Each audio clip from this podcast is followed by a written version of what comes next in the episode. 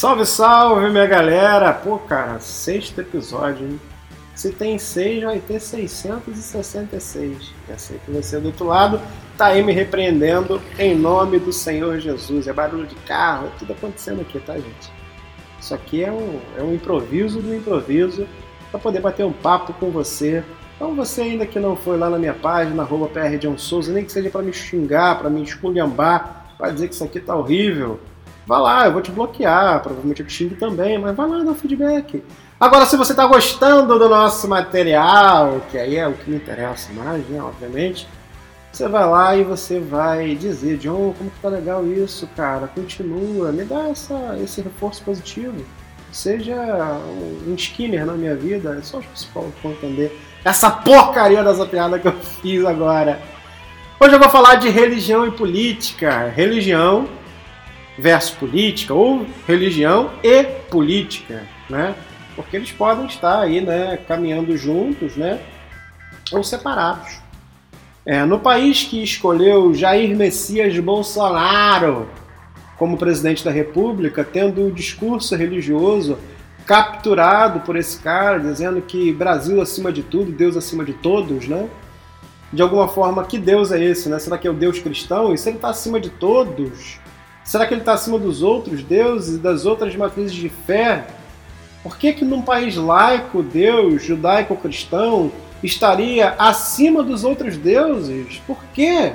Por que no Estado laico reforçar esse tipo de animosidade que é diferente da, daquilo que a fé propõe, que a própria palavra religião propõe, que é religar tanto a humanidade com o seu sagrado quanto a humanidade consigo mesmo?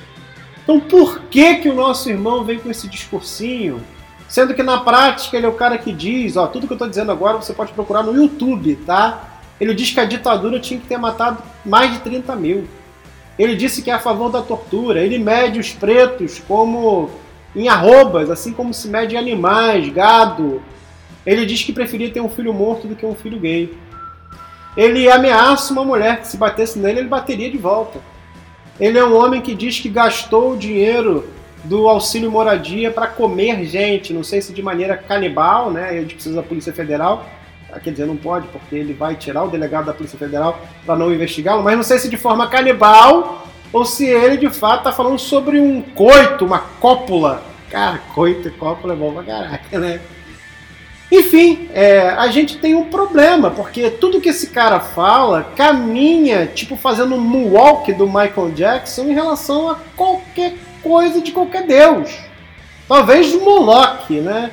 Que fazia com que os sacrifícios é, fossem feitos de crianças no seu tempo, lá, né? O nosso amigo Rei Manassés que o diga, né? Talvez algum deus desse de barbárie, de guerra, Talvez Odin, eu não estou nem querendo criticar os, os, irmãos que creem em Odin, sei lá. Mas um deus da guerra, um deus bélico. Ele não tem nada a ver com a pessoa de Jesus, cara, que é o cara que dá a outra face. Enquanto Jesus dá a outra face, ele vira para uma mulher, né, deputada, e diz assim: dá que eu te dou outra, né? Se você me bater, eu te bato de volta. Que discurso parecido com como que a igreja evangélica foi enfeitiçada por esse discurso. Bom, em primeiro lugar, houve um trabalho ferrenho nos bastidores de pastores, pastores evangélicos, que possuem fortunas. Por exemplo, o Silas Malafaia tem 16 milhões em recuperação judicial, né, de dívida. Né? Muitos pastores com muitas dívidas que foram perdoados, são milhões e milhões, tá? Você pode procurar aí que foi perdoado em relação às dívidas com o governo, milhões e milhões.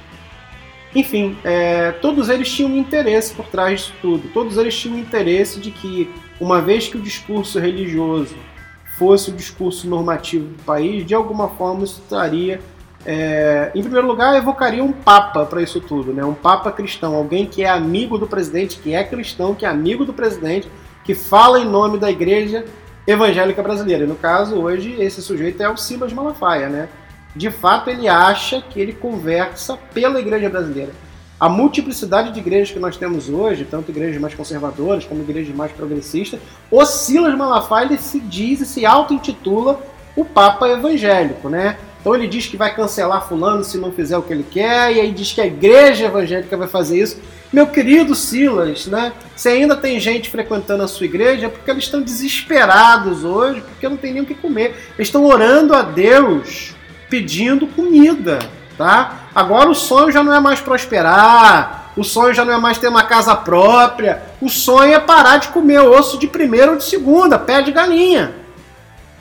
Então o pobre está sendo diretamente afetado, né? Então ele precisa, a religião precisa de ajuda nesse momento, porque quem mantém as igrejas não são os ricos, quem mantém as igrejas são os pobres, é a grande massa, né? Então o, o Jair Messias Bolsonaro captura esse discurso religioso, tem uma esposa que é evangélica de uma igreja batista, né? Que foi de uma igreja batista, não sei se ainda é, acho que não é mas veio de fundamento batista e de uma igreja batista renovada, que é a Igreja Batista Atitude, do malandro, não, do valandro, porra, desculpa, gente, do Josué Val, Valandro, vou falar malandro, cara, desculpa, tá, Josué, se estiver ouvindo, me perdoe. Então ela é, tem ali um aparato em volta do presidente da República, né, que é um aparato cristão. E eles têm uma grande ideia, eles estão vendo o boom, né, eles sabem que já há uma bancada evangélica, acho que uma bancada, quase a maioria já participa dessa bancada, uma grande parte dos deputados, talvez um terço, participe dessa bancada evangélica. Então ele já sabe que a gente tem no país um ambiente, uma temperatura, um bioma propício para que se erga um presidente, um político, um líder da nação com esse discurso religioso. Ele sabe que temos 60 milhões de brasileiros que se dizem é, evangélicos ele sabe disso e talvez a gente tenha um número muito maior. Até porque ele cancelou o censo, enfim, boicotou tudo que, que realmente pudesse mostrar os dados do terror que ele vive. Mas o problema é que quando esse país, que tem um líder que é eleito com essa desculpa religiosa, um líder que é eleito com essa chancela de Deus, quando acontece o que aconteceu no país, a gente também vai olhar para Deus e falar: Deus, tu tá com um problema, cara. 600 mil mortos, 20 milhões de pessoas que foram infectadas, gente que morreu, gente que deixou criança órfã, crianças que estão indo para orfanato, que não tem parente porque foi morrendo todo mundo. Gente na fila para comprar osso. O nosso país é um dos maiores exportadores de alimentos do mundo.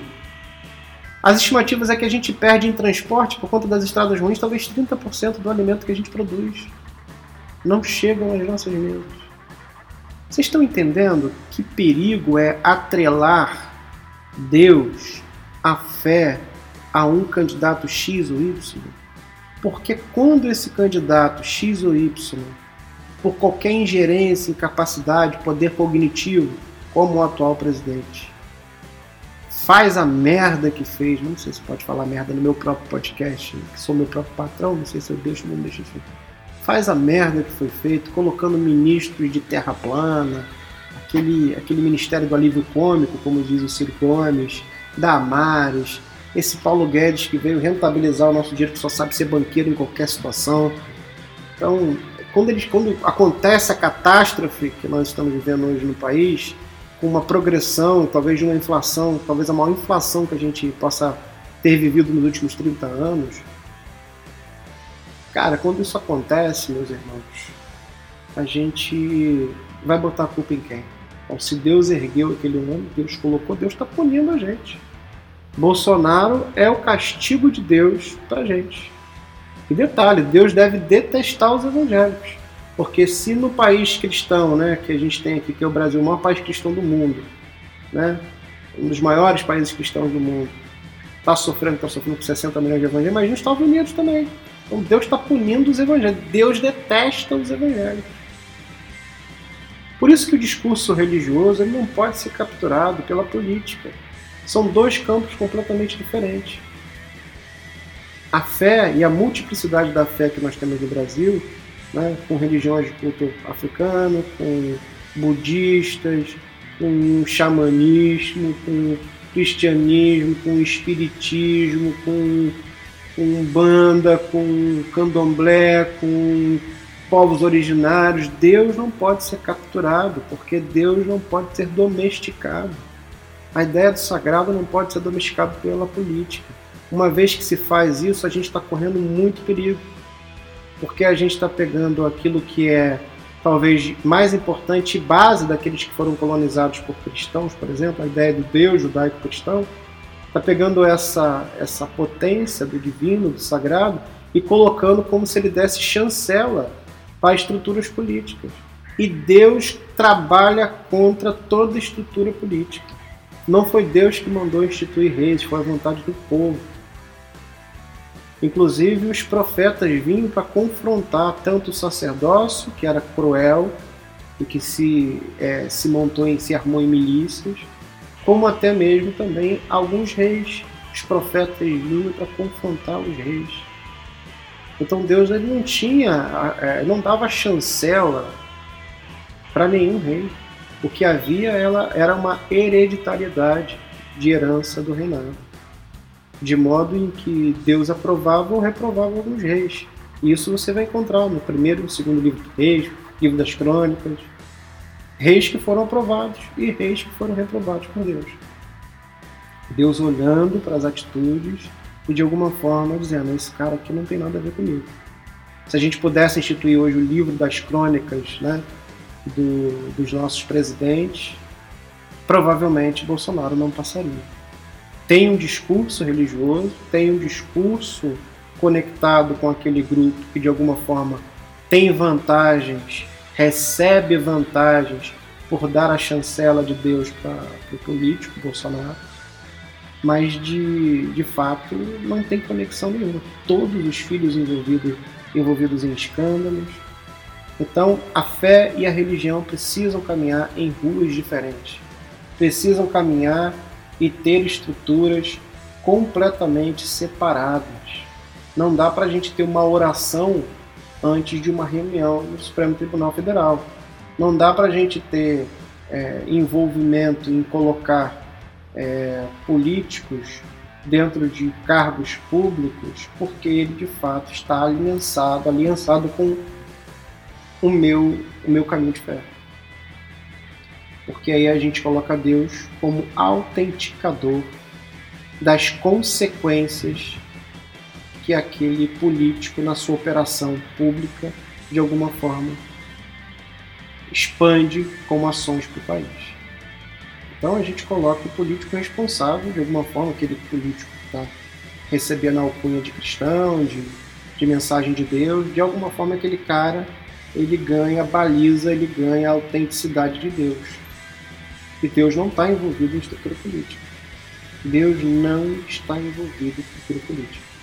Tanto que você lê lá em Lucas capítulo 3 que enquanto estava acontecendo os, os armes e desarmes políticos, né, no, no ano de Tibério César, né, que Pôncio Pilatos, em que Herodes, em que Lisânias, em que Filipe, cada um governava uma estrutura, em Lucas capítulo 3, bem no início.